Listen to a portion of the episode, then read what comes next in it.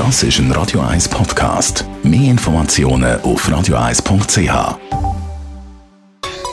Der Konsumententipp auf Radio 1 präsentiert von comparis.ch, einem führenden Schweizer Internetvergleichsdienst. comparis.ch im Gegensatz zu den Krankenkassen werden Autoversicherungen eigentlich immer günstiger. Trotzdem sollte man immer mal wieder seine Autoversicherung überprüfen, speziell die Vollkaskoversicherung. Andrea Auer, Autoexpertin bei Comparis. Nochmal schnell zum Anfang. Was ist der Unterschied zwischen Voll- und Teilkaskoversicherung?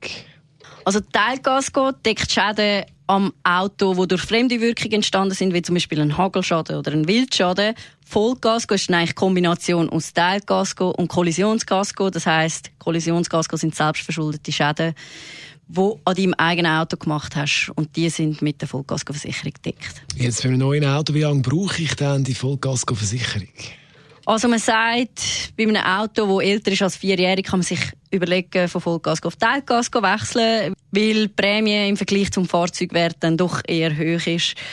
Das ist aber nicht immer allgemeingültig, sondern viel wichtiger sind auch die individuellen Bedürfnisse. Wer jetzt sehr ein teures Auto hat, dort lohnt es sich sicher länger auf Vollgas zu setzen. Oder einfach auch Leute, die aufs Auto angewiesen sind und sich jetzt in einem Totalschadenfall nicht ein neues Auto leisten können.